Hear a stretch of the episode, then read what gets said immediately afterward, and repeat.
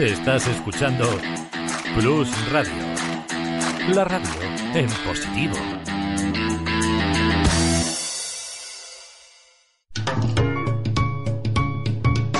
Lubricantes Total patrocina Auto FM. Lubricantes Total. Mantén tu motor más joven por más tiempo. ¿Qué tal? ¿Cómo estáis? Bienvenidos a un nuevo podcast de Auto FM. Soy Fernando Rivas y estoy encantado de compartir este ratito con vosotros. Aquí comienza Auto FM.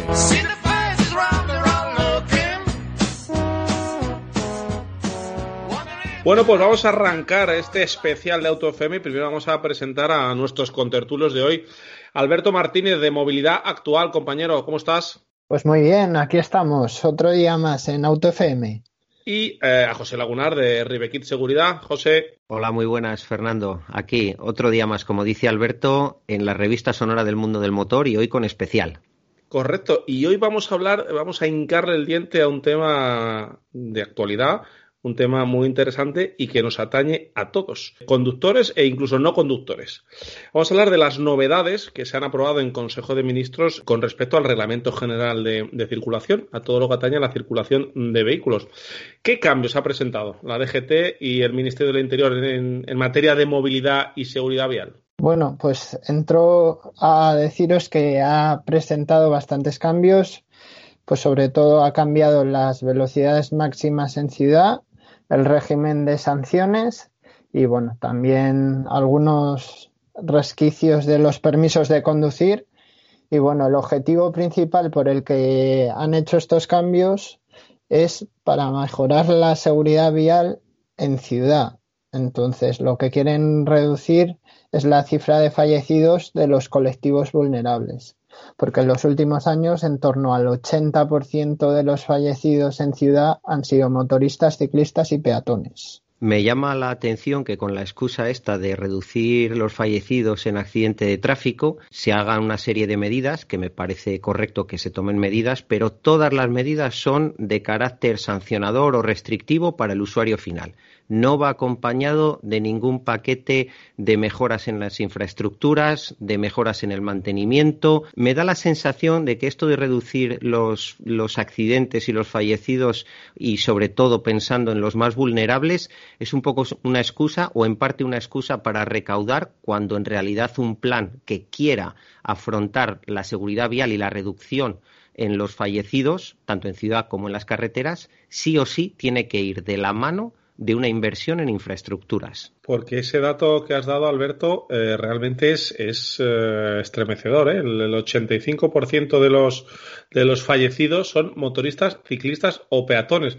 Sobre todo en el caso de los peatones, hay que tener en cuenta que, que, bueno, que es gente que habrá mucha, que no tenga carne de conducir, que no sea usuario de, ningún vehículo, pero que también tiene que conocer este reglamento general de circulación para, para poderse mover por la ciudad. Al final estamos eh, conectados todos y más ahora, ¿no? Con esa suma de, de patinetes, bicis, motos eléctricas, eh, eh, bueno, es, es, es un mare magnum que tenemos que ordenar y que tenemos que, que saber, bueno, pues definir bien para, para, que haya menos accidentes y obviamente no, a lo mejor la, la, la, manera es de sancionar y duro al que se lo salta, pero como, como decís, eh, también eh, acompañando estas medidas con, con eh, mejoras de las infraestructuras. A ver, lo de las infraestructuras está claro. O sea, al final la DGT está poniendo bastante... Está claro, pero no hay un duro para ellas, ¿eh?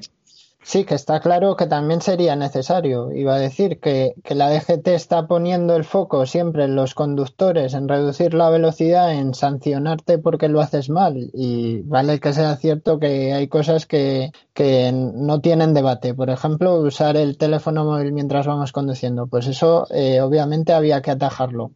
Pero hay un debe que es el tema de la infraestructura que se les está olvidando. Entonces, pues todos los problemas van al conductor y no debería ser. Y luego en el tema de los peatones también hay que decir que los peatones tienen obligaciones. Eh, por ejemplo, yo veo mucho peatón cruzando cuando no es debido y ostras, pues vale, eh, los atropellos en ese caso son fatales y y aunque sean a 30, 50, si tú cruzas por medio y un coche te pilla, pues parte de culpa la tienes tú como peatón. Y si lo haces escuchando el teléfono o mirando el WhatsApp, pues oye, que también tienes esa parte de, culpa entre comillas que, no se nos olvide que todos los agentes muchas veces sin, muchas veces sin comillas la culpa si un peatón cruza por un lugar indebido y cruza sin cerciorarse de que vienen de que no vienen coches la culpa es del peatón. Es que un peatón que está delante de un semáforo y tiene en rojo lo de peatones y cruza,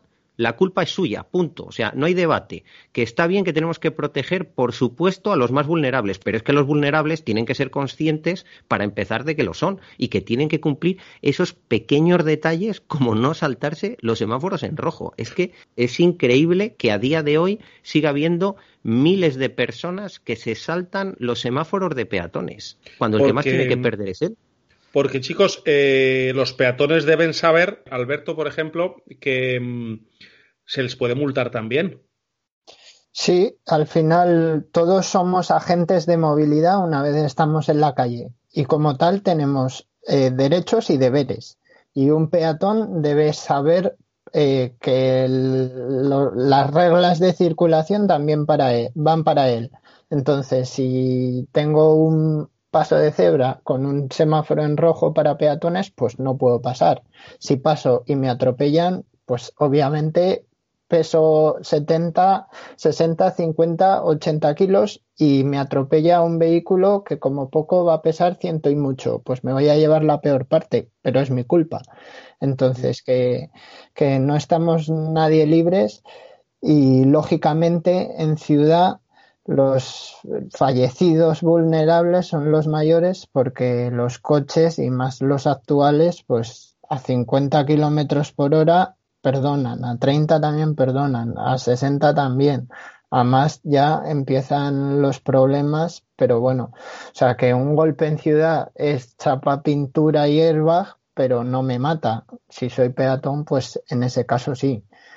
Una cosa, eh, perdón Alberto, José, que también eh, Eurocup tiene muy en cuenta, ¿no? El, cada vez en sus eh, test le hacen un especial hincapié a, la protección de peatones, ¿no? De hecho, ya conocemos eh, pues un montón de tecnologías como los faros escamoteables que se fueron quitando, de, dejando de hacer por, por proteger a los peatones, los morros demasiado afilados, etcétera. Euroncap lleva ya muchos años midiendo la protección real al peatón en caso de atropello, mide en concreto diferentes puntos y uno de los puntos críticos que mide es la cabeza tanto de un adulto como de un niño, qué grado de severidad va a tener en el impacto en distintas partes del capó o incluso en el inicio de la luna o en el inicio del pilar A, claro, dependiendo de la profundidad del morro. De hecho, si quieres, Fernando, podemos dejar en las notas del programa algún enlace a alguno de los episodios que son muchos en los que hemos hablado de Euroncap.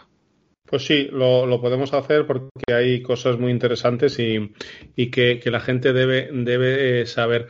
Eh, luego, Alberto, eh, además, hay cuatro conceptos ¿no? que el Ministerio metió en el, en el Consejo de Ministros y que no todos serán ahora de, aplicación.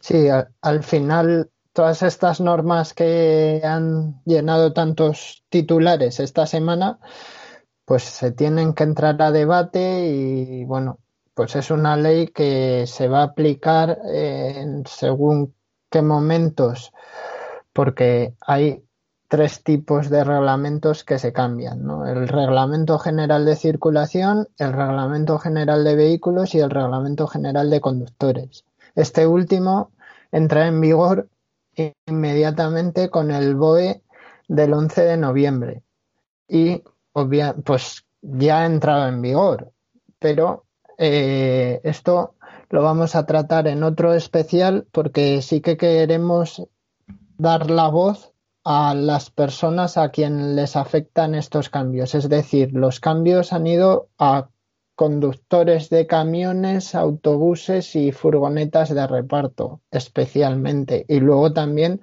ha habido un pequeño cambio en el tema de las motos. Entonces, pues traeremos un invitado que nos explique mejor cómo es esta situación.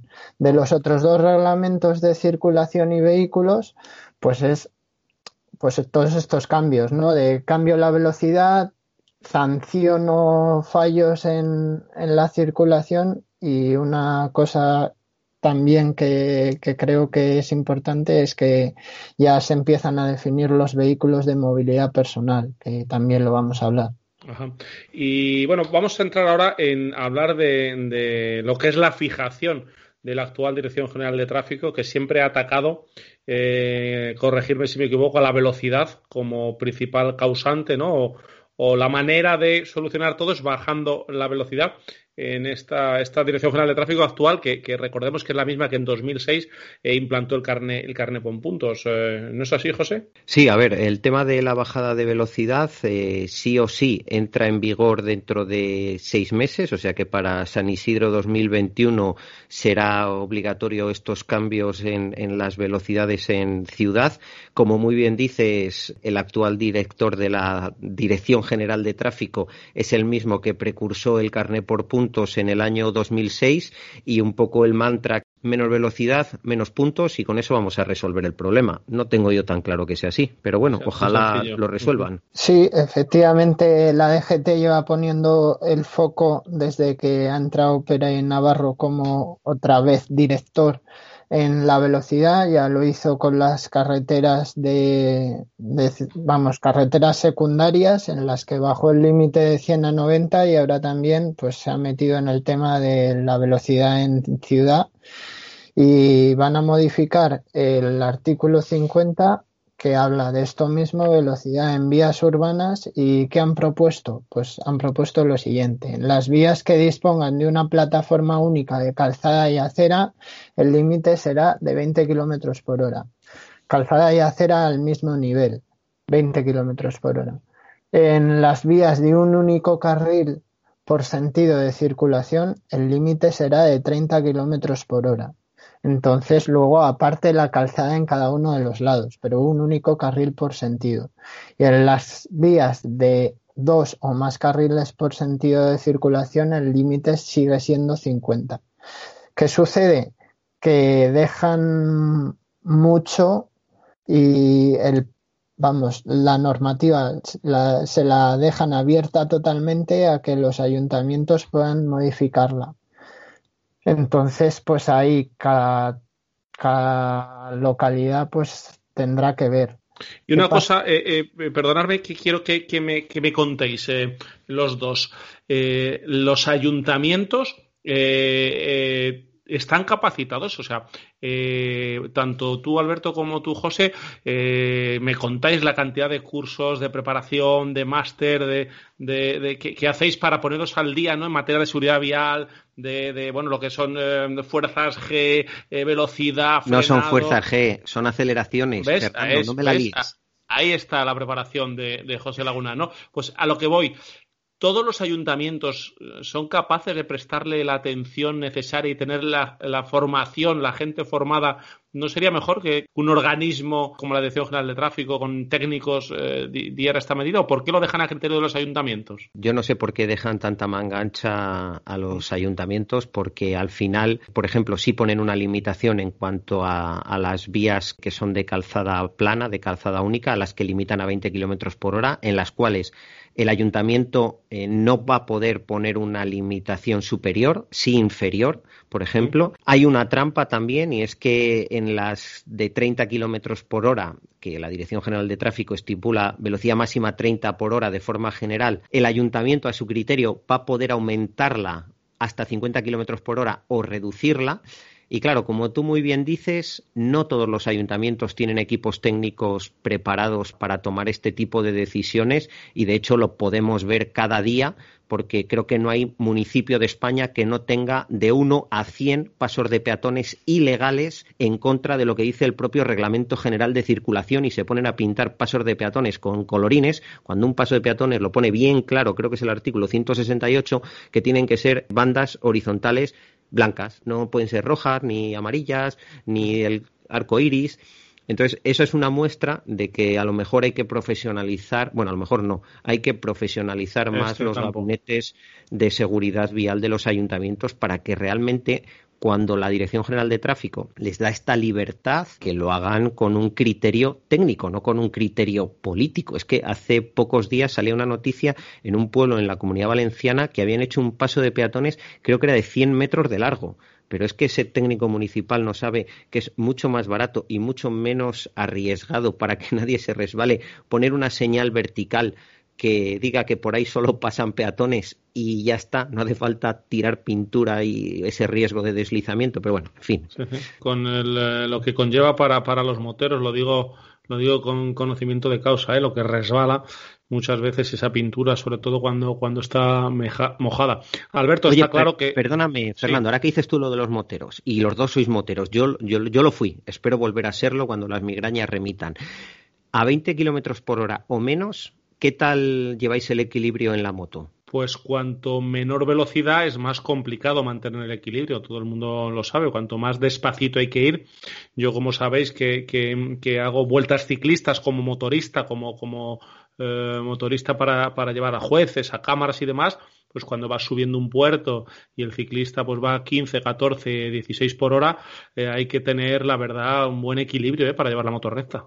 Pues a lo mejor el que ha hecho esta legislación sabiendo que la moto es uno de los vehículos no sé si más usados hoy, pero desde luego va a ser de los más usados seguro en la movilidad, en el reparto última milla, etcétera, etcétera, a lo mejor debería saber que en moto a 20 kilómetros por hora o por debajo es complicado mantener el equilibrio de una forma natural y con solvencia. Tú eres un, motero profesional y dices que a 14, 15 kilómetros por hora, bueno, pues tienes que tirar de maestría. Un motero que vaya a repartir o que vaya simplemente al trabajo y tenga trayectos prolongados a 10 kilómetros kilómetros por hora, pues va a tener que ir con los pies fuera y bueno, el riesgo de caída, pues lo vamos a ver, lo vamos a ver con el paso del tiempo. Efectivamente. Ahí, José, lo de las motos, pues sobre todo que, van a ganar las marcas ofreciendo dos tamaños de asiento, ¿no? Porque obviamente a 15 o a 10 kilómetros por hora, pues tienes que llevar una pierna afuera para no desestabilizarte. Pero bueno, yo creo que es más preocupante esto de que hablabais antes de los técnicos de seguridad vial de las ciudades. Y efectivamente, yo creo que los ayuntamientos a veces pues no tienen la capacidad, ayuntamientos pequeños que no pueden tener un gabinete de seguridad vial, pero sobre todo lo que sí que tienen es mucha fuerza de pataleta. Entonces, pues la, la, DGT ha dejado la puerta abierta a que hagan un poco lo que quieran para no tener siempre detrás de la oreja a los ayuntamientos. Pero oye, eh, ¿puedo cambiar esta calle de 30 a 50? Pues ya la puedes cambiar, ¿no? Que obviamente estamos hablando de un concepto que se ha puesto muy de moda en estos últimos años, que es lo de la ciudad 30, que como tal suena muy bonito y es verdad que hay que pacificar la ciudad porque realmente a 30 das acceso de forma segura a estos vehículos de movilidad personal que solo pueden llegar a 30. Entonces, a 25. Pues, a 25. Sí, bueno.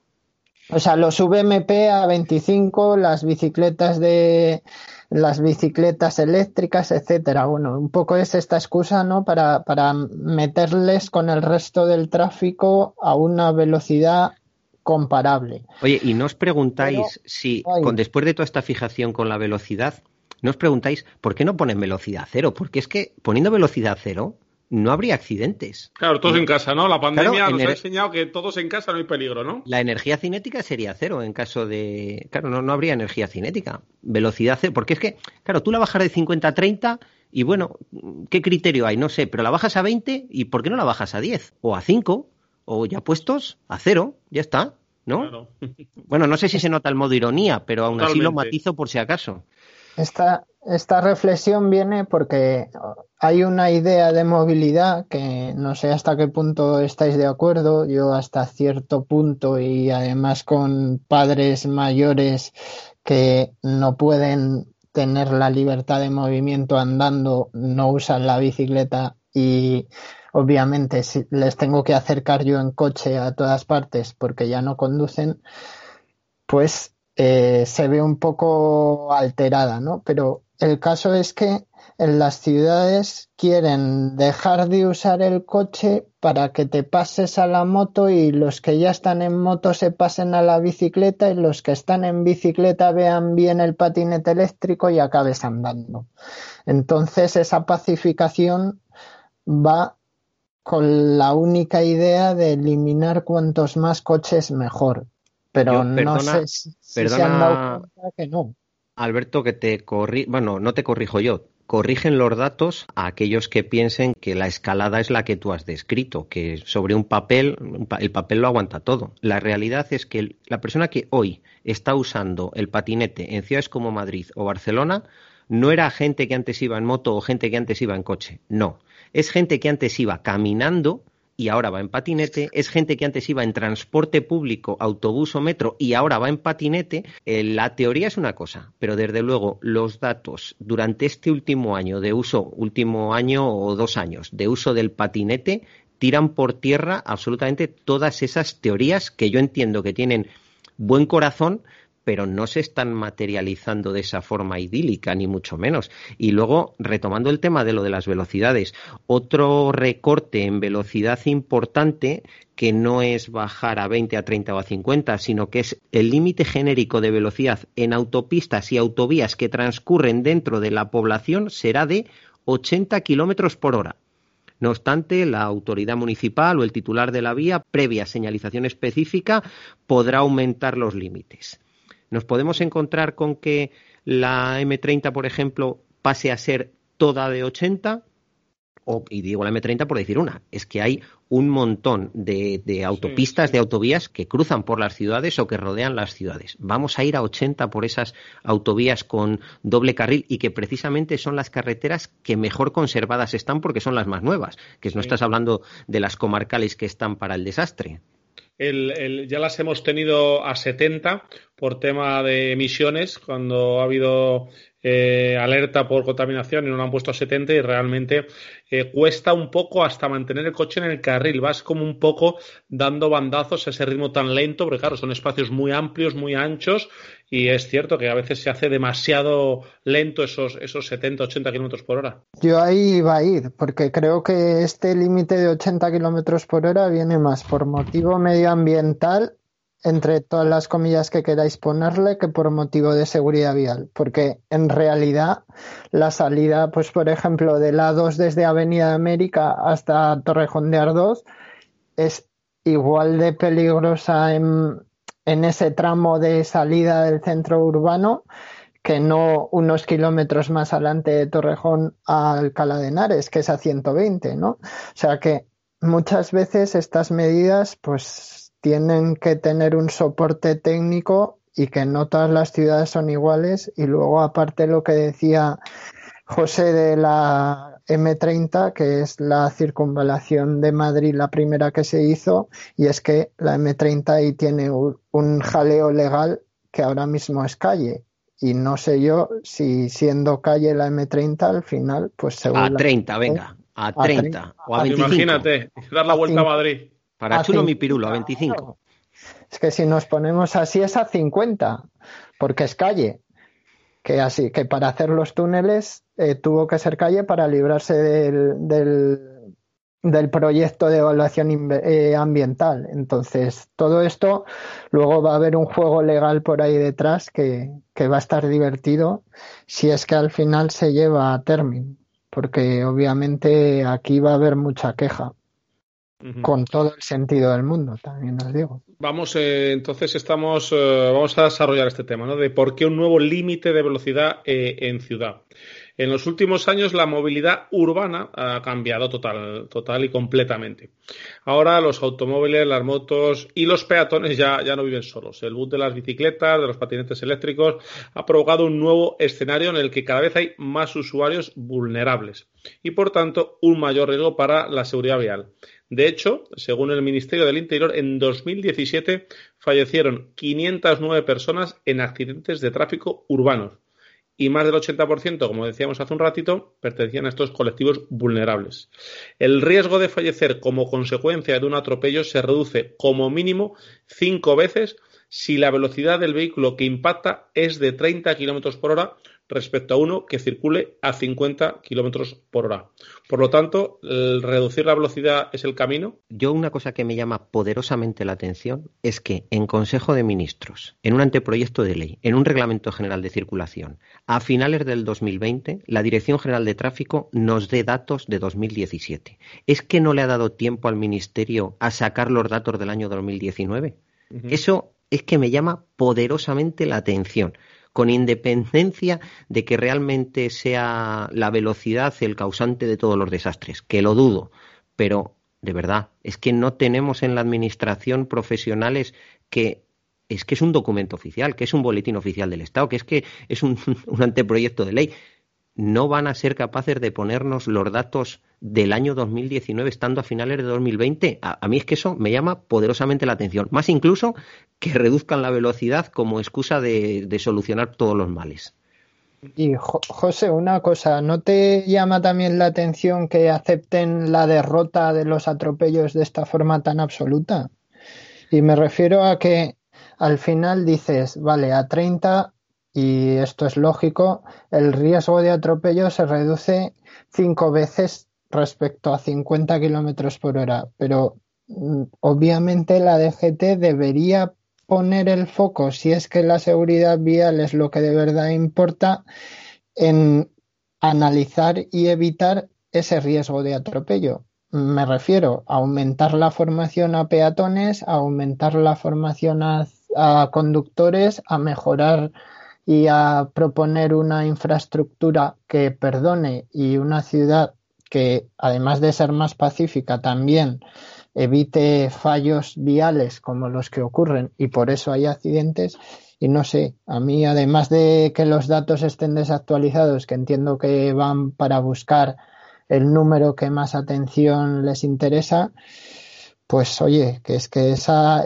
esa, ese cambio de perspectiva, el voy a reducir, pero el problema real lo dejo intacto. Pues e, eso es preocupante. No, me tires de la lengua, Alberto, que vamos a intentar tener un podcast en el que informemos a, nuestros oyentes de Auto FM y no que nos desahoguemos, porque, en fin, no, no sé si se nota el cabreo interno que tengo cuando estas medidas únicamente van, van a recaudar Esperemos que recauden vidas también, pero van a recaudar porque toda la responsabilidad la están tirando encima de los conductores de vehículos a motor y parece que el resto de usuarios de la vía y que las administraciones y que la educación, como tú muy bien dices, responsabilidad en gran parte de la administración no tiene nada que ver en esto. Y cuando un coche atropella a un peatón porque el coche lo ha hecho mal, pues el coche lo ha hecho mal, el conductor del coche lo ha hecho mal. Pero es que cuando un coche atropella a un peatón porque el peatón lo estaba haciendo mal, también es culpa del conductor del coche. Como tú muy bien dices, eh, no me parece justo para todos los usuarios de la vía este enfoque único. Ojo, que si este enfoque fuera acompañado de inversión en mejora de las infraestructuras y de inversión en educación, me quito el sombrero pero es que solo hay una pata y tiene toda la pinta de ser recaudatoria a tope, porque otra cosa es quién va a poner el collar al galgo. Nos van a llenar las ciudades de radares, van a ponerse a denunciar a diestro y siniestro los agentes de la autoridad.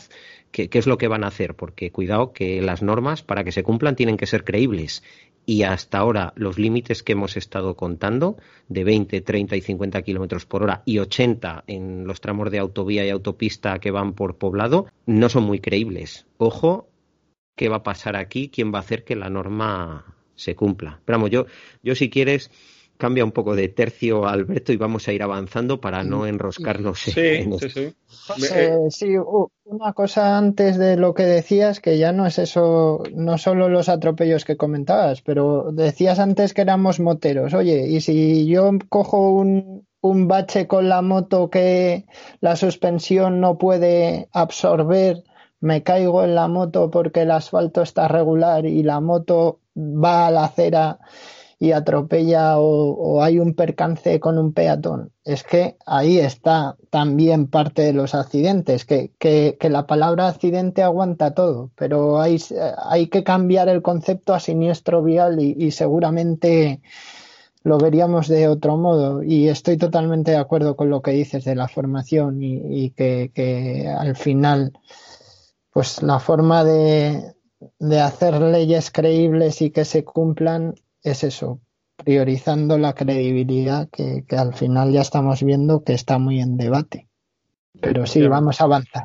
Vamos a avanzar, vamos a hablar ahora de, de patinetes, aunque haremos un especial, eh, pero, pero sobre este tema que se ha incorporado a la movilidad, sobre este elemento de, de movilidad del patinete, eh, vamos a ver si han regulado bien o no, José. Regular han regulado intención han puesto. Hay que pensar que venían de hacer dos instrucciones que iban directamente en contra de la jerarquía jurídica que tenemos en España. Así que, bueno, por lo menos han metido los patinetes en el Reglamento General de Vehículos y yo creo que quien más nos puede contar la definición es, es Alberto y yo hago un poco de Pepito Grillo luego. Eh, reiterar lo que dice José, que por fin han tomado carta en el tema de los vehículos de movilidad personal, que siempre los asociamos solo con los patinetes eléctricos y son todo tipo de cacharros que se han puesto de moda, pues los Segway, luego los monociclos con auto equilibrado, etcétera. Entonces ya por fin el reglamento de vehículos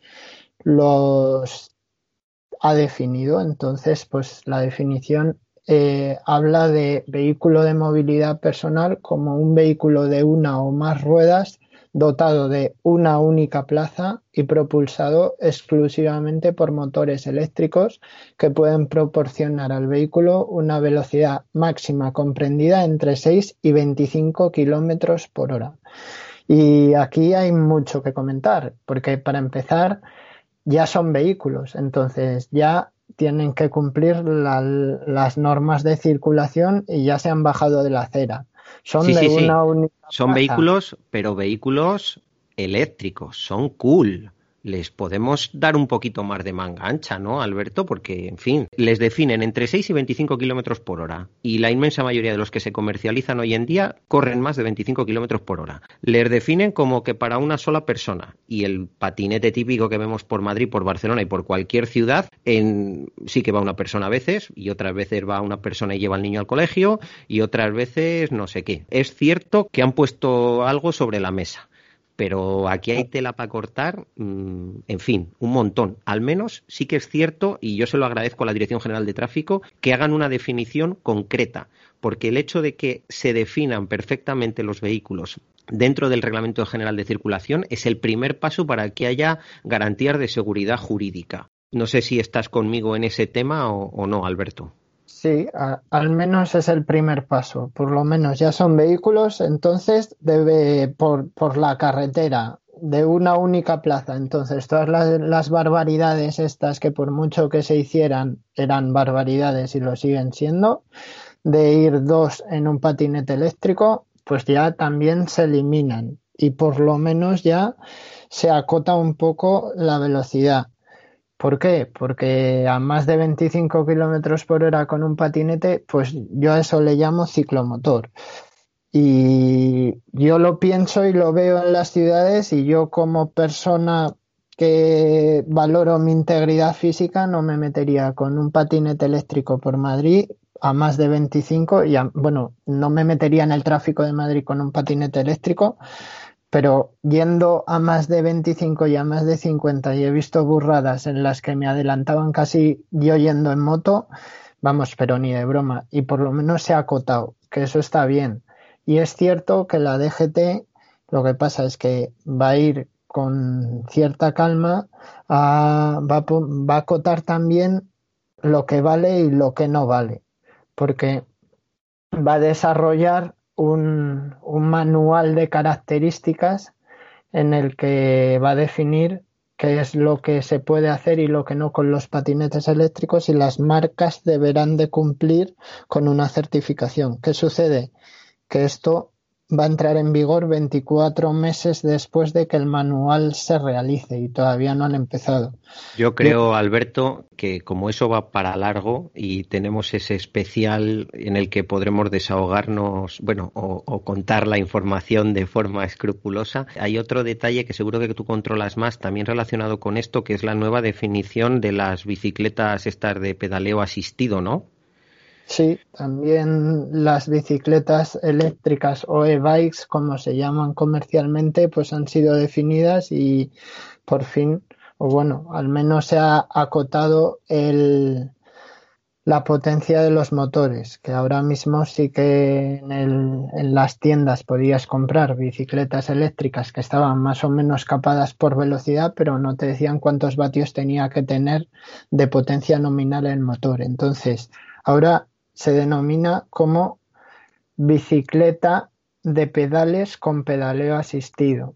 Y se trata de una bicicleta eh, equipada con un motor eléctrico auxiliar de potencia nominal continua máxima inferior o igual a 250 vatios cuya potencia disminuya progresivamente y que finalmente se interrumpa antes de que la velocidad del vehículo alcance los 25 kilómetros por hora o si el ciclista deja de pedalear. Entonces también se ha acotado, pues ya dejaremos de ver estas bicicletas que de repente funcionaban con, con acelerador, que eso era ilegal antes, pero bueno, ya por lo menos también se ha definido. Y en estos dos tipos de vehículos y también en las bicicletas básicas es muy importante y no sé cómo la DGT ha perdido esta oportunidad maravillosa de pedir algún tipo de formación. Porque creo que con todas las alternativas de e-learning, etcétera, pues lo tenían muy fácil para al menos que los usuarios, pues ya que son vehículos y tienen que cumplir las normas de circulación, sepan cuáles son. Y por ir, cerrando temas, en, el tema de las sanciones, ¿cuáles han sido los cambios, Alberto? Sí, cambiamos un poco la estructura mental y nos vamos al otro reglamento que se modifica. Y en este caso, eh, la DGT, a través del Ministerio del Interior, propone un cambio en las sanciones por pérdida de puntos y comenta que es positivo o el cambio de que el uso del móvil al volante, en vez de ser una sanción que conlleva pérdida de tres puntos, pase a seis. Que el no usar el casco, el cinturón o los sistemas de retención infantil o usarlos de manera incorrecta, pues pase de pérdida de tres puntos a cuatro. Eh, la tenencia de dispositivos de detección de radar que antes era el uso, pues ahora la tenencia. Pues tres puntos de pérdida. Y luego permite recuperar dos puntos con la realización de cursos de conducción segura homologados por la DGT. ¿Cuáles son los cursos de conducción segura homologados por la DGT? Pues todavía no los ha definido.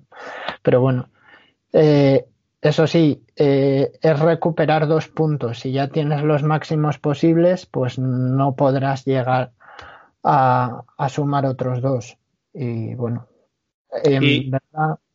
Mm, quería preguntaros sobre todo uno de los puntos que, más me, llama la atención y que más de acuerdo estoy es en endurecer eh, el uso del móvil al volante porque eh, yo creo, José, que es de los más eh, conflictivos y los que más accidentes provocan. Primero, para saber si el móvil está provocando un accidente, deberíamos tener una investigación técnica independiente de los accidentes de tráfico, cosa que por desgracia no tenemos o al menos no tenemos en la mayoría de los casos. No quiero decir con esto que el móvil no sea una causa o parte de la causa de muchos despistes y muchas salidas de vía, por supuesto. Y por supuesto, me parece bien que endurezcan las penas por el uso del móvil pero me encantaría que además de endurecer las penas por el uso del móvil, endurecieran las penas por el uso de la pantalla digital en un vehículo en el que necesitas entrar en uno o dos menús para subir y bajar la temperatura o por manejar un, GPS o cualquier otra tecnología dentro del coche que, te, que tengas que desplazar la mirada de la carretera. Porque a 120 tú miras un segundo hacia otro lado, sea el móvil, sea la pantalla digital del coche, sea lo que sea, ibas a recorrer 33 metros. 33 metros con los ojos cerrados, porque estabas mirando a otro lado. Pero sí que sería bueno que además de, de, cargar el muerto a la velocidad y al móvil, que no digo que no tengan su parte de responsabilidad y sea grande, estaría bien por empezar a investigar de verdad y de forma independiente los accidentes de tráfico. Efectivamente. Eh, ¿Algo más al respecto de las eh, sanciones, Alberto? Pues sí, la verdad es que hay un cambio que también está suscitando mucho debate y es lógico, y es que junto al tema de las acciones que hemos hablado, pues eh, eliminan la posibilidad de incrementar en 20 kilómetros por hora la velocidad al adelantar en vías convencionales. Y esto, en verdad, eh, lo justifican como una como una medida de seguridad vial, pero yo no lo tengo tan claro. para mí directamente, Alberto, es una burrada. Es una burrada porque para mí personalmente va en contra de la seguridad vial.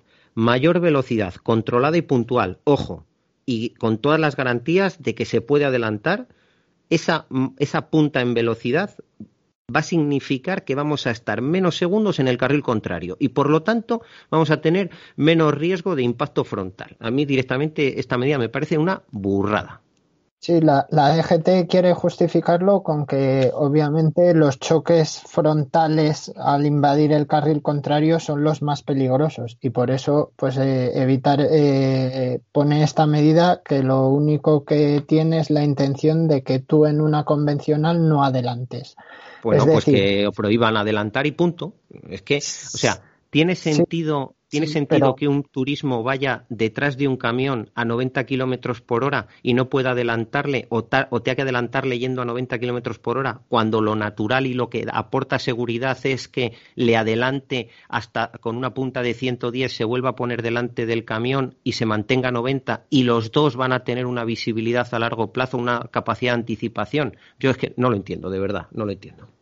A ver, también hay, hay que tener en cuenta que, que esto queramos que no, con los Pegasus sobre las carreteras convencionales, al mínimo acelerón que pegues adelantando ya es multa. Porque obviamente si el vehículo que va adelante ya va a 90, pues si le que vamos, no podrías adelantarle porque ya no puedes superar esa velocidad, pero y luego tendremos accidentes en caravana o es que de verdad no, lo entiendo. Lo que sí entiendo, no. perdón, estoy oyendo es la máquina que está haciendo clink clink clink clink clink clink clink clink del, cobro, ¿no? A ver, es que, es que me parece una medida anti-seguridad vial. Si no quieren que adelantemos, pues que no adelantemos. Y ya está, que pinten todas las carreteras con líneas continuas que hagan cualquier otra medida, bueno, o que empiecen por arreglar las carreteras secundarias y nacionales en condiciones, que escucha, que es que tenemos señales, señales de tráfico ya no descatalogadas, hasta con 60 años con 60 años, señales que ya no brillan, que no tienen color, que no tienen forma, que están medio arrancadas. Tenemos guardarraíles por todos los lados que están, bueno, que, que, da pena verles, que son realmente cizallas y máquinas de matar para precisamente los moteros y los ciclistas, que son los usuarios vulnerables, y nos estamos centrando, bueno, en fin, no sé, es que no sé si se me nota el cabreo o no, pero, pero me parece increíble. Me parece increíble esta medida. Ahí iba, iba a decir que en tema moto y bici, todo esto de no adelantar en carreteras convencionales en verdad también te puede dificultar la trazada, que es algo que podemos pensar que la DGT se ha olvidado y temo que es así, porque si tú vas con una moto y tienes un camión delante, es más seguro que te pongas a 110, 120, 130, le adelantes con una punta de gas y ya la siguiente curva la cojas trazando con visibilidad que no que vayas detrás del camión y no veas si te entra un bache o no veas si hay arenilla en la parte interna de la curva, etcétera. No sé, yo espero que, que esta propuesta no, no se lleve a término y, es que es por, por, la seguridad vial real. Y yo en este caso también me cabrea. Y yo creo que, que si les preguntas a los probadores de coches de revistas amigas como Autofácil y, y por ejemplo pues con las pruebas que hacen en carreteras secundarias de la sierra, y dices, oye, no me puedo quitar al, al hombre que, que, va al huerto a 90 y, y, titubeando que no sabe si va bien o mal, pues oye, no, no lo tomarán como una medida segura. Porque además nos olvidamos de que los conductores cabreados son más peligrosos. Todos cabreados somos más peligrosos. Sí, y no adelantar a veces te crispa un poco, entonces bueno. Efectivamente. Bueno, pues yo creo que con esto le hemos dado un buen repaso. Eh, nos quedan pendientes algunos temas como el de los patinetes, que lo tendréis en breve en el canal. Y, si no tenéis eh, ninguna cosa más que puntualizar, José, eh, Alberto, damos por cerrado este, este primer podcast en el que hemos tratado, bueno, pues esas novedades del Reglamento General de Circulación. Perfecto, por mí ya me he cabreado bastante, así que ya con esto no, no quiero más. Ya ah. a ver si otro día hablamos de patinetes, intento no cabrearme. Pues muchas gracias, José. Por mi parte, en el siguiente seguimos charlando sobre seguridad vial y movilidad. Un abrazo a todos. Bueno, pues lo dicho, saludos, nos vemos muy prontito, ya sabéis, en autofm.es tenéis todo nuestro contenido en todas las plataformas de podcast y en nuestras redes sociales, en arroba AutoFM Radio. Saludos. Lubricantes Total te ha ofrecido AutoFM. Lubricantes Total. Mantén tu motor más joven por más tiempo.